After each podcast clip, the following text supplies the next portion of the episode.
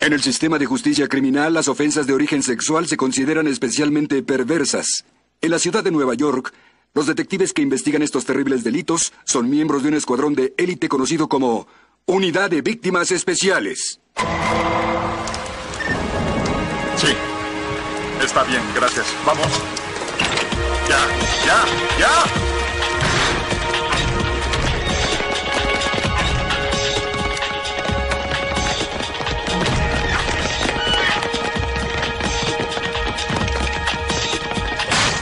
¡Policía! ¡Policía de Nueva York! ¡Tenemos una orden de cateo! ¿Pero qué rayos? Creo que alguien se nos adelantó. Asegúrense, no quiero sorpresas. Demasiado tarde.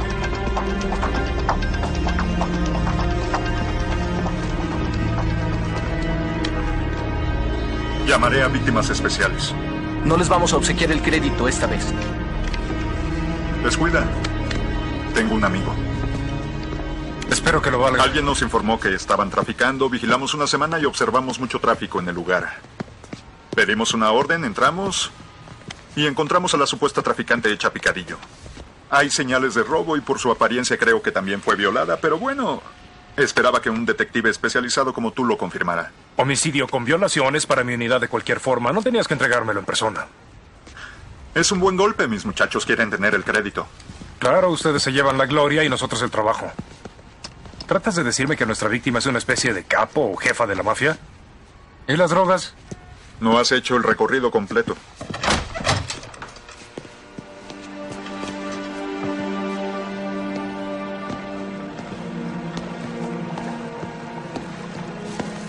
Más de 200 plantas. Valen como 200 mil en la calle. Aquí tienes tu propina.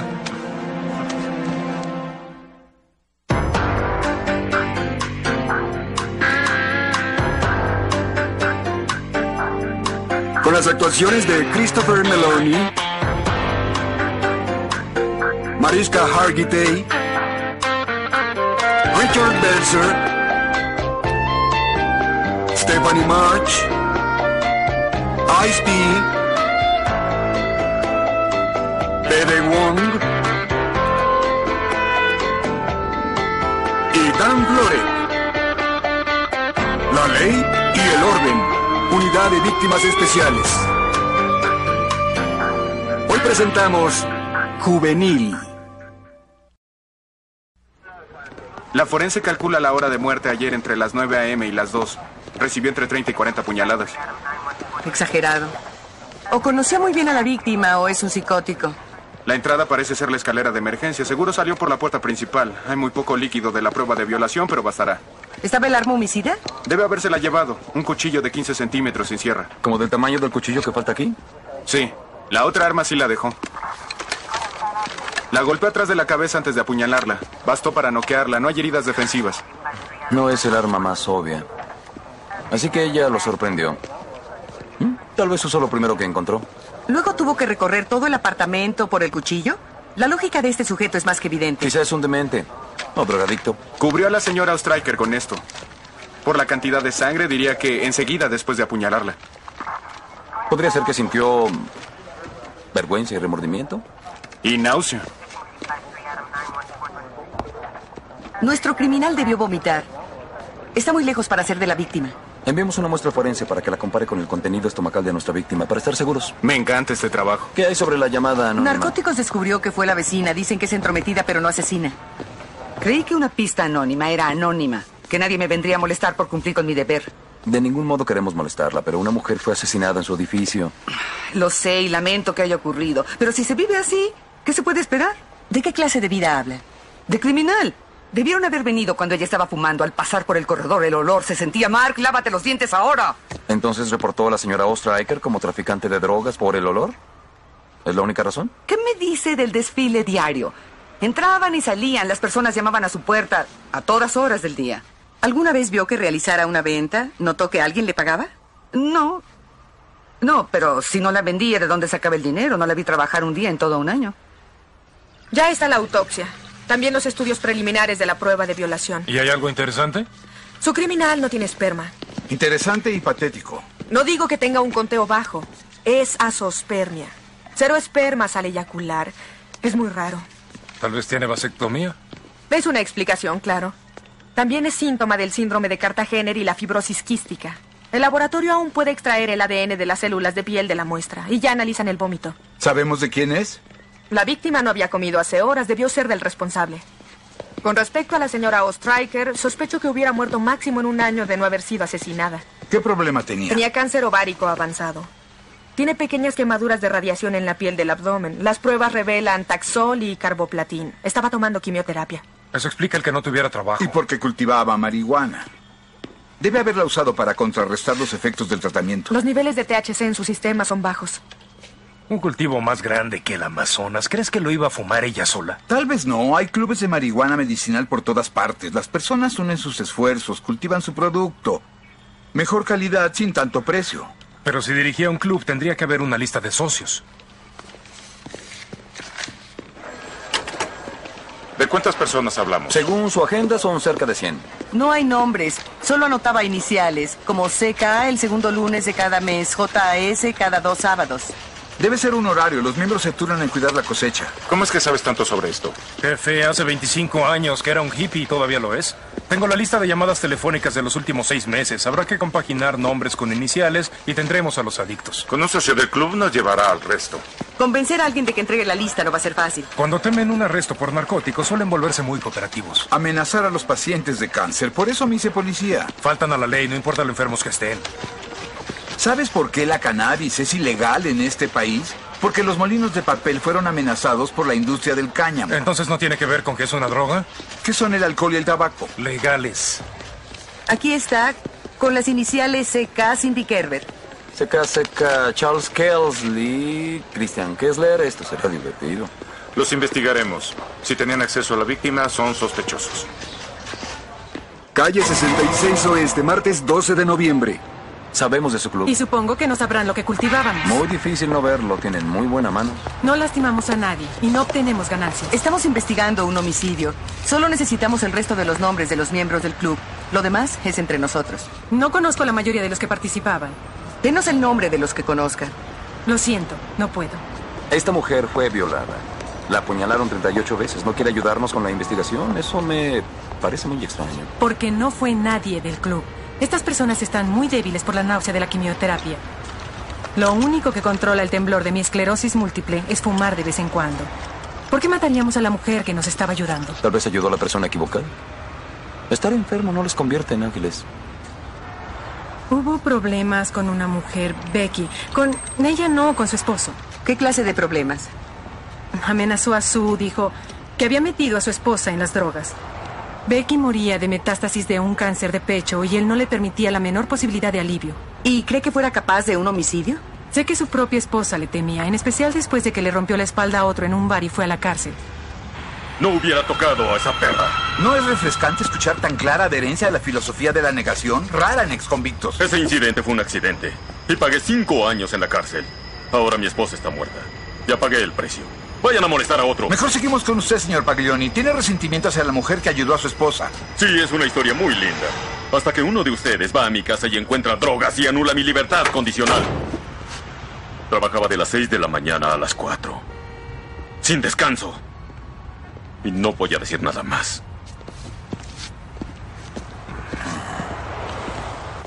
Nos veremos en la casa. Monch dijo que la coartada del esposo fue cierta.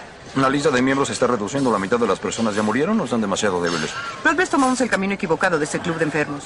Yo Mm, no puedo creer que el homicidio y las drogas sean coincidencia. Mm, La vecina de Susan creyó que traficaba con drogas. Mm, ¿Qué tal si alguien más lo creyó? ¿Una forense fuera de la morgue? Será El importante. capitán Craig me dijo que estaban aquí. El laboratorio acaba de analizar el vómito de la escena del crimen. Oye, ¿puedo terminar de comer antes de escuchar? Pedazos de roast beef, algo de queso mozzarella, granos de maíz y pasas. Por suerte no llevaban mucho tiempo en el estómago, así que todo estaba parcialmente Eh, digerido. Ya no quiero. Yo sí. Y esto es bueno, ¿por qué? Mi hija está en sexto grado. Ella recibió precisamente esa misma comida en la escuela el día del homicidio. Tengo el menú en el refrigerador. Llamé al comité de educación. Todas las escuelas medias de Manhattan sirvieron el mismo menú. ¿Eyaculación sin esperma? Debe ser un chico. ¿Vamos a considerar esa teoría del chico? Pues tiene sentido.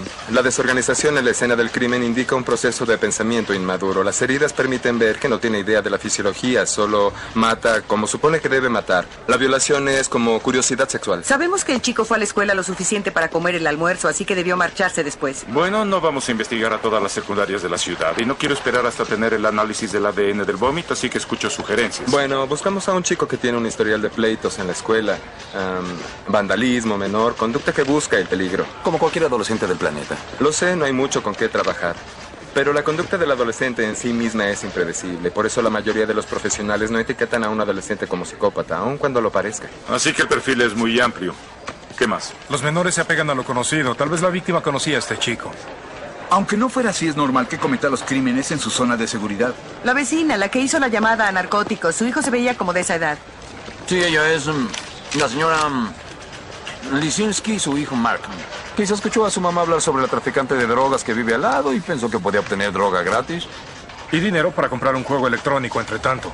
Investíguenlo. Ya les dije que Mark no vio quién la mató. Estaba en la escuela. ¿Estás segura de ello? Por supuesto que lo estoy. ¿Le llaman de la escuela si falta clases? Con exactitud, ¿qué preguntan? Señora Lesinski, necesitamos hablar con Mark ahora. ¿Creen que él pudo hacer esto? Es un niño. ¿Están ustedes locos? ¿Ha comprado Mark algo fuera de su presupuesto? No. ¿Lo ha visto con... ¿Tendrá algo muy costoso que usted no le dio? Dijo que era un obsequio de un amigo. ¿Por qué no vamos para que nos lo muestres?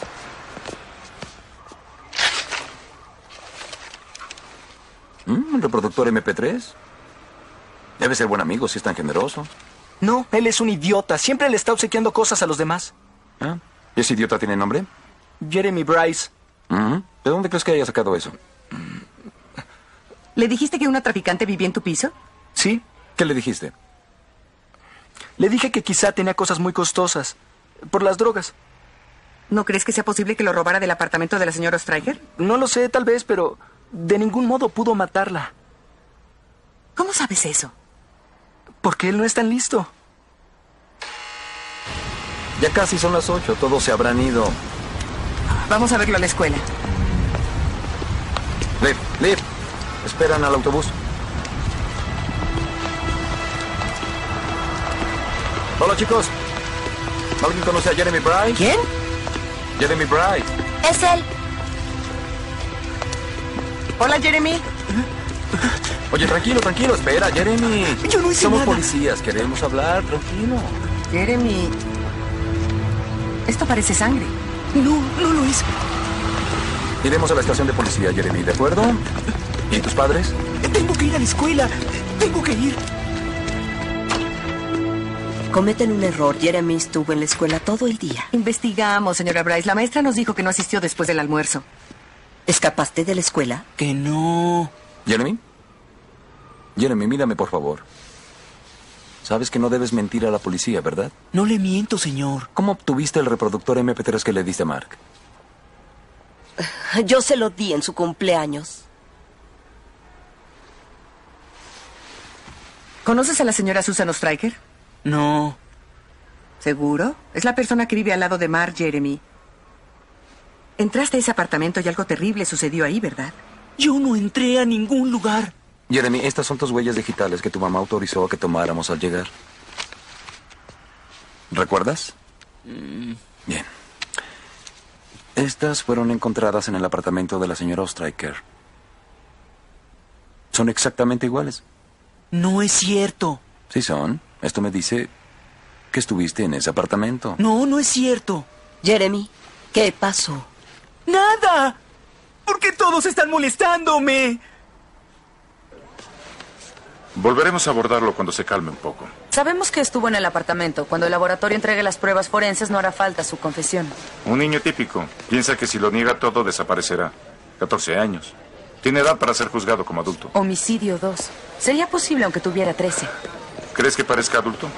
Violó y asesinó a una mujer de 34 años.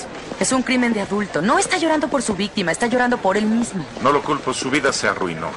Llegaron los resultados. La sangre de la chaqueta de Jeremy coincide con la de la víctima. Parece que su trabajo terminó. No tenemos tanta suerte. El laboratorio determinó que la sangre del violador es tipo B. En la escuela nos dijeron que la de Jeremy es tipo O. Tuvo un cómplice. Sí, si no tenía esperma debió ser otro chico. Pudo ser el hijo de la vecina. Investigué. Él no faltó a la escuela y tuvo práctica de baloncesto después. ¿Podrías esperar a juzgar a Jeremy como adulto hasta tener la historia clara?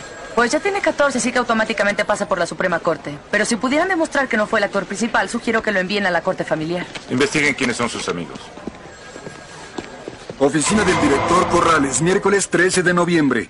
No nos extraña que la policía investigue, pero sí me sorprende que pregunten por el señor Bryce. ¿Jeremy no causa problemas? No lo conozco, así que supongo que no. Con 1500 alumnos solo tengo tiempo para los chicos problema. ¿Quiere decir que es un estudiante modelo? Académicamente sí, va muy bien, en especial en matemáticas y arte. Pero recientemente fue diagnosticado como disléxico y de acuerdo con su expediente, por problemas sociales su maestro de quinto hizo que repitiera el año. ¿Qué clase de problemas sociales? Bueno, hablé con los maestros de Jeremy esta mañana y es un poco inmaduro para su edad. Le cuesta trabajo adaptarse, nada que sugiera problemas graves de indisciplina. ¿Los maestros le dieron el nombre de los amigos? Es el problema, nadie sabe. Parece que no tuviera ninguno. Necesitaremos una lista de todos los chicos que faltaron el día del homicidio y su permiso para ver sus gavetas.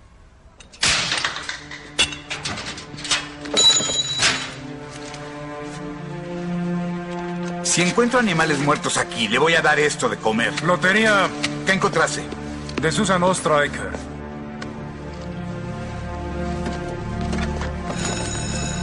Y el arma que la mató. Ah. Esto es una sorpresa. La gaveta 142 pertenece a Zachary Connor, de sexto. Eh, revisaré su horario para buscarlo en su siguiente clase. Creo que él ya nos encontró. ¿Qué le pasó a mi gaveta?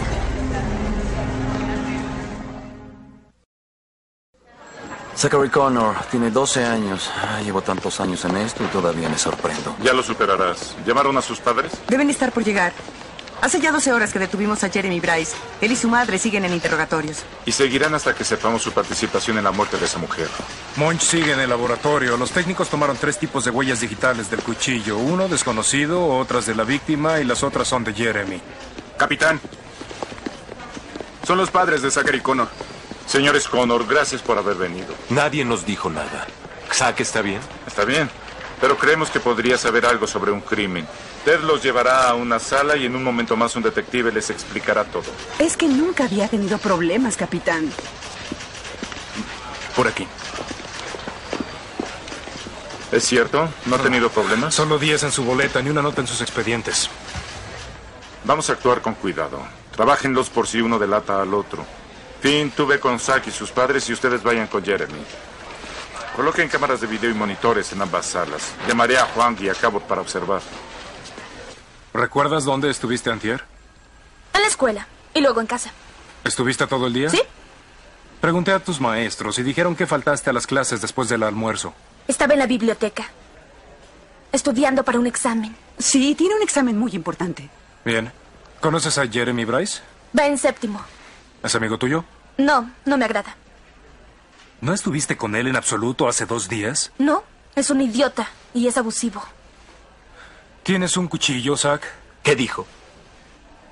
¿Se refiere al de mi gaveta? ¿De dónde lo sacaste? Lo encontré en el basurero de la escuela. También la billetera. ¿Qué estabas buscando entre la basura? Bueno, a veces dejan cosas útiles. Encontré unos marcadores. Ah, qué bien. ¿Y por qué tomaste el cuchillo y la billetera y los guardaste? Yo los iba a entregar. Creí que los habían perdido, pero lo olvidé. ¿Notaste que había sangre en el cuchillo? Oh, por Dios. Creí que era falsa. Pero pregúntele a Jeremy. Me dijo dónde estaba. Jeremy, ¿quieres beber algo? Yo solo quiero irme a Sé casa. que eso quieres, pero la razón por la que tenemos que seguir aquí es porque no nos estás diciendo la verdad. Sí, dije la verdad. Jeremy, detuvimos a tu amigo Zachary hoy en la escuela. ¿Zack está aquí? Está en la otra sala con uno de los detectives. ¿Qué crees que les vaya a decir? Nada. Yo creo que sí. Sé que no quieres meterlo en problemas, pero tienes que decirnos qué pasó. Aunque sea algo muy malo, debes decírnoslo.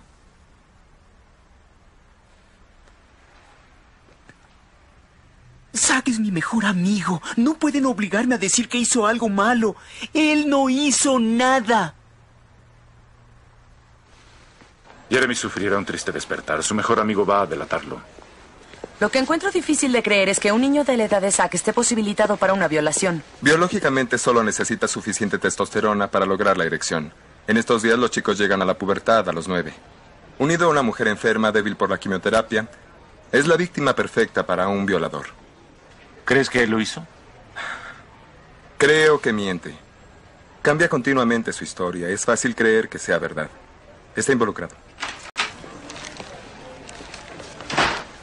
¿Qué es todo esto? Tácticas de interrogatorio, capitán. Recuerdos especiales de la gaveta de Zack. Él es el detective Monch, mi compañero. ¿Cuánto tiempo más tenemos que estar aquí? Depende de su hijo, señor Connor. ¿Es tu libro? Mm, No lo sé. Todos los libros son iguales. ¿Ah, sí? ¿Es tu nombre? Sí. Entonces debe ser tuyo, ¿no? ¿De qué se trata esto? ¿Es un libro? ¿Qué importancia tiene? También tenemos un disco compacto que lleva tus iniciales, un bolígrafo, suscripción a una revista con tu nombre. ¿Sabes dónde estaban? En mi gaveta de la escuela. Correcto. ¿Qué tienen en común? ¿Mm?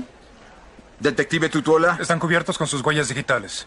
Correcto. Oiga, un momento. Bien, Zack, tú eres brillante. Entenderás que cada vez que tocas algo dejas tus huellas impresas, así que quiero que pienses con cuidado antes de responder a esta pregunta. ¿Estuviste alguna vez en un apartamento de la avenida C donde una mujer fue asesinada? Oiga, ¿qué dice?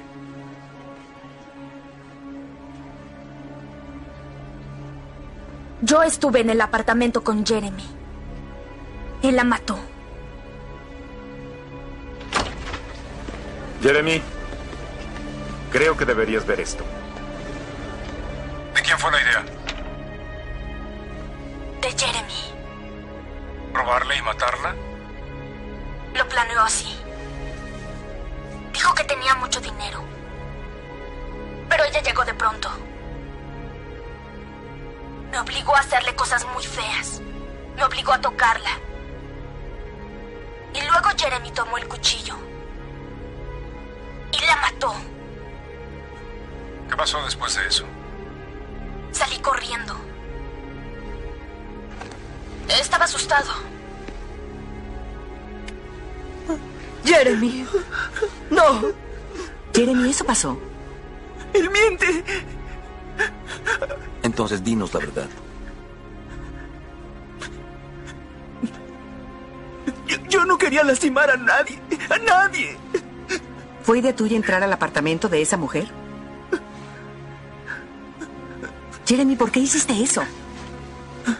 Zack creyó que era divertido.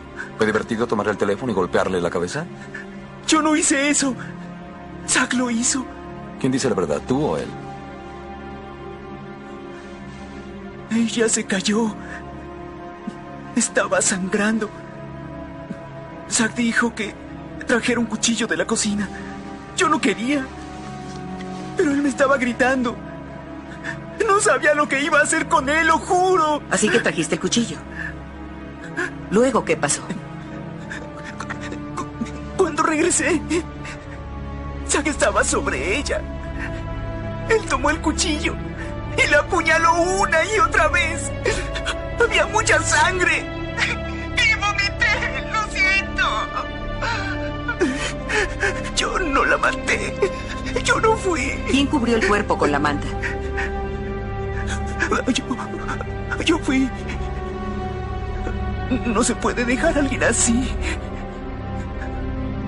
Ya puedo irme a casa. Solo quiero ir a casa. Quiero ir a casa. Lo siento. Lo siento. Los técnicos terminaron con la casa de Zack. De arriba a abajo, no hay sangre. Debió deshacerse de la ropa. Así que tenemos a dos chicos, diferentes historias y cualquiera de los dos pudo ser. Significa que tengo un problema aún más grande. Si debes o no juzgar a Jeremy como adulto. Ajá. Zack Connor tiene 12. Aunque hubiera actuado solo, está fuera de mi jurisdicción. Él irá a la corte familiar. ¿Y qué clase de castigos maneja la Corte de Menores para violadores y asesinos estos días? Ellos buscan la rehabilitación, no el castigo. Así que la sentencia máxima es de 18 meses, un sitio de seguridad limitada. Y a Jeremy le espera toda la vida en Ática. Si el fiscal lo considera un peligro para la sociedad, sí. Tengo que deciros que yo creo la versión de Jeremy de los eventos. Siento que ese chico es más peligroso para él mismo que para los demás. Doc, ¿tú viste las dos entrevistas? ¿Qué opinas? Mm, coincido contigo. Jeremy es más fácil de manipular, está desesperado por integrarse a cualquier costo, mientras que Zack es mucho más calculador. Creo que ejerce una buena dosis de control sobre Jeremy. Creo que él mató y violó a Susan Ostriker. Así que el asunto es, vamos sobre Jeremy porque no podemos con Zachary. No. Recomendaré que envíen a Jeremy a la corte familiar. Oficina de Alexandra Cabot, jueves 14 de noviembre. Ah, El fiscal busca que se procese a Jeremy Bryce. Tienes un día para prepararte para el gran jurado. ¿Por qué cargos? Homicidio criminal y robo uno. Recomendé algo diferente. Pues el fiscal no está de acuerdo. Pero la evidencia indica claramente que la participación de Jeremy Bryce fue limitada. El ADN prueba que Zack Connor cometió la violación. Jeremy ya confesó haber participado en el asalto. Es un crimen calificado. Él sabía que era peligroso, que alguien podía morir. No, no sabía. Este niño no es tan maduro como para entender eso. La ley dice que sí lo es. Esa legislación fue aprobada en 1978 como una reacción impulsiva a una supuesta ola de violencia juvenil. También dice que procesamos a los menores como adultos Pues a juicio del fiscal de distrito. Él lo decidió. Tú haz el trabajo. Que será bastante fácil con la confesión. Un triunfo para el fiscal. De eso se trata. Me gustaría saber qué tan psicópata debo ser en esta nueva administración. Si tuvieras razón. Si Zachary Connor hubiera hecho todo. Yo digo que por donde lo veas, Jeremy Bryce pudo decidir. Hacer lo correcto o lo incorrecto. Dejar que tu amigo viole a una mujer indefensa o detenerlo. Huir o darle el cuchillo para que la mate a puñaladas. ¿Lo castigamos por esto? ¿O le decimos que no hay consecuencias a sus acciones? Lo enviamos a la corte familiar esperando que sea rehabilitado. Eso no pasará si lo mandan a prisión y tú lo sabes. ¿Tienes más fe en el Departamento de Justicia para Menores que yo? Parece que te opones rotundamente a procesar este caso. Sí. Y creo que está mal. De acuerdo. Yo lo haré. Y tú serás mi asistente.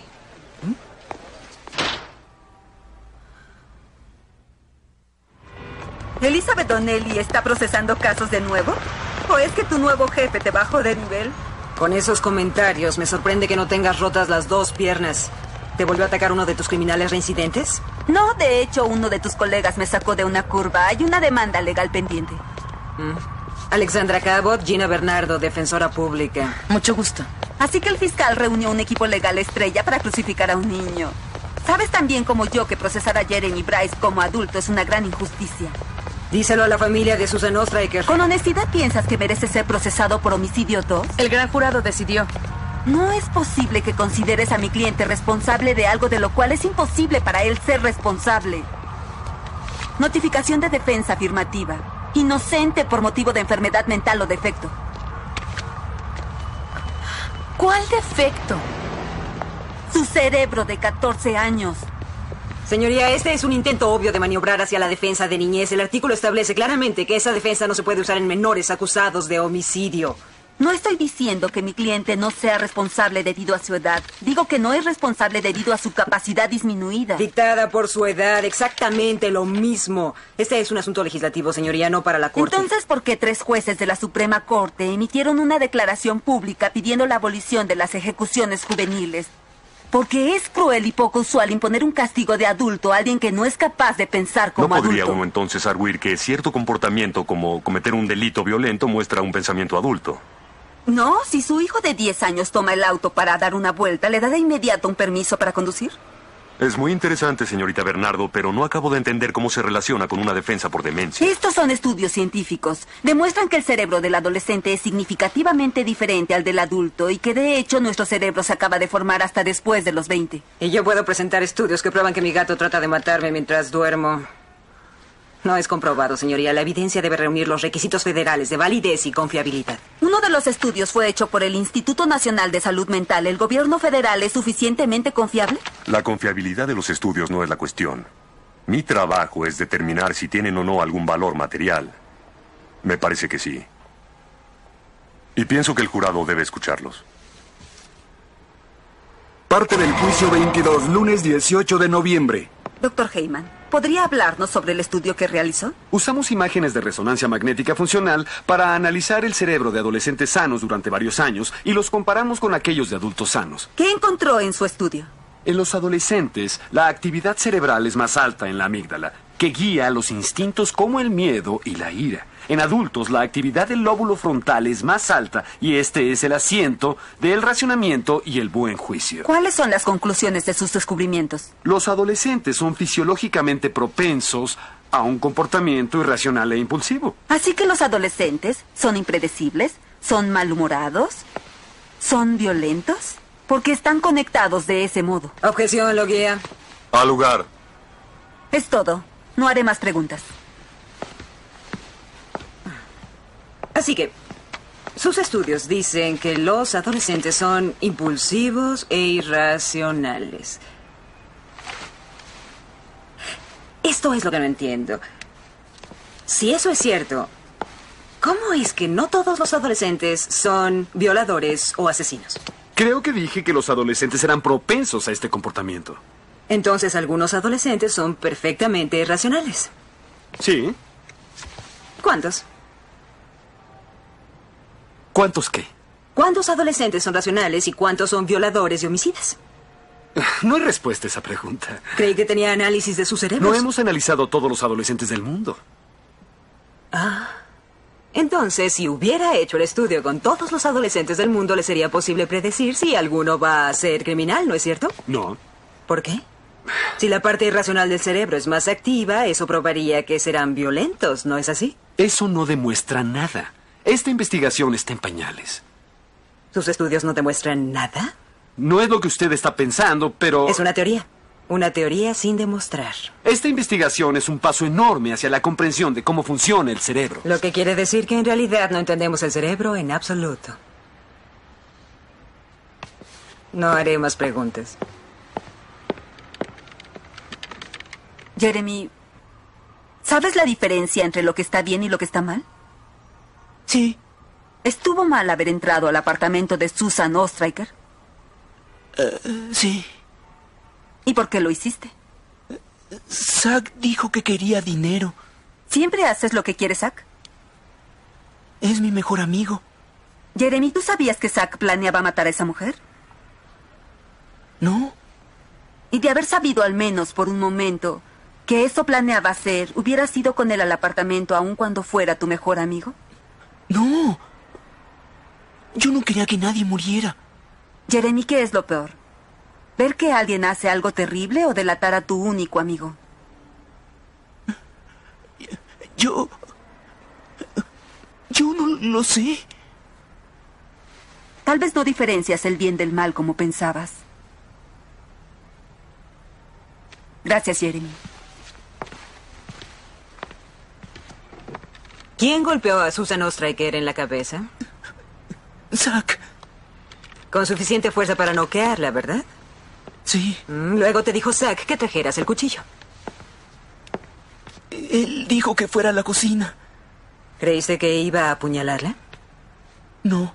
¿Qué creíste que iba a hacer? Asustarla. No quería que gritara. Pero no estaba despierta. ¿Cómo iba a gritar? No lo sé. ¿Qué se hace con los cuchillos, Jeremy? Cortar. Mm, bueno, así que entraste en la cocina y tomaste el cuchillo. Sí. Dijiste tener miedo de Zack. ¿Por qué? Porque estaba gritándome. ¿Por qué no te marchaste del lugar? No lo sé. Así que tenías el cuchillo. Regresaste con Zack y llevabas el cuchillo en la mano. ¡Sí! ¿Por qué se lo diste? ¿Fue porque tenías miedo o porque frente a tu amigo quisiste parecer audaz? ¡No lo sé! Sabías lo que iba a hacer y le ayudaste a hacerlo. No fue por eso. ¡Lo siento! ¡Lo siento! ¡Lo siento! ¡Lo siento!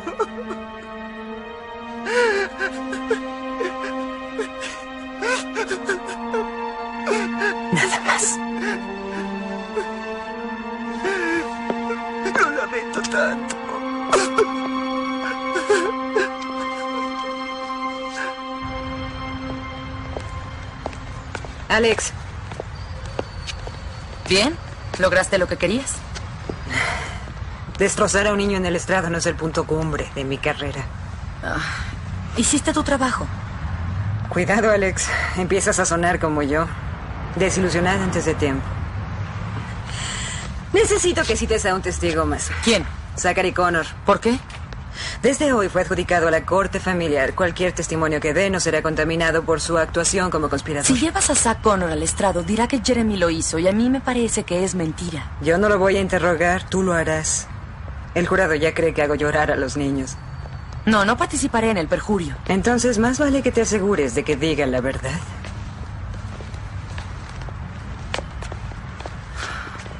Parte del juicio 22, martes 19 de noviembre. Zack, ¿quién mató a Susano Stryker?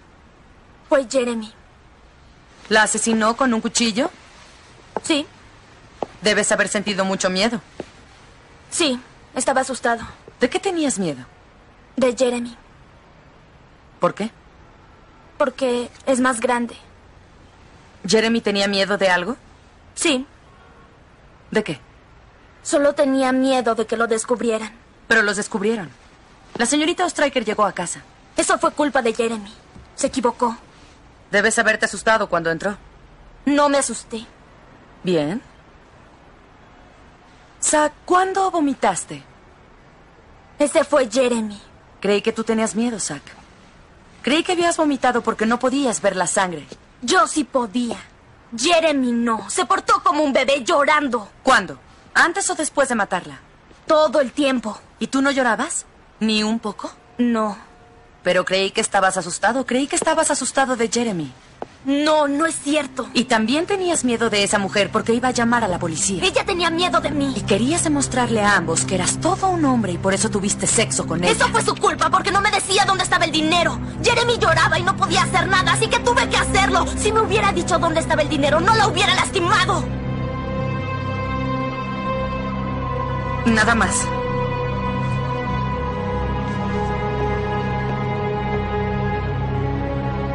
Centro Juvenil Crossroads, martes 19 de noviembre.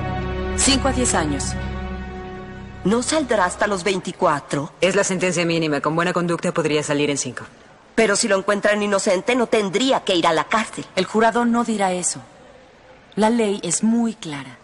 Jeremy ya admitió haber estado en el apartamento con la intención de robar y alguien falleció.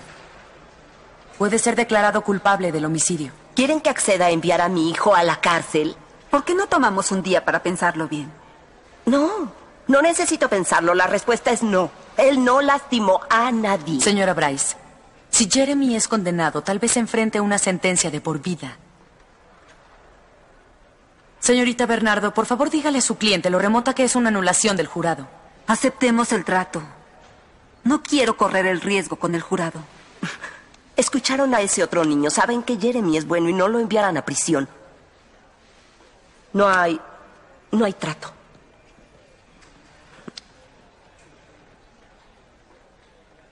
Parte del juicio 22, miércoles 20 de noviembre. Damas y caballeros del jurado, ¿ya tienen un veredicto? Sí, señoría. En el primer cargo de homicidio en segundo grado, ¿cómo lo encuentran? Encontramos al acusado culpable. ¡No! En el segundo cargo, robo en primer grado, ¿cómo lo encuentran? Encontramos al acusado culpable. Que hable el jurado, señoría. Jurado número uno, ¿cuál es su veredicto? Culpable. Jurado número dos, Culpable. jurado número tres, culpable. Jurado número cuatro, culpable. Jurado número cinco, Culpable. Jurado número 6, culpable.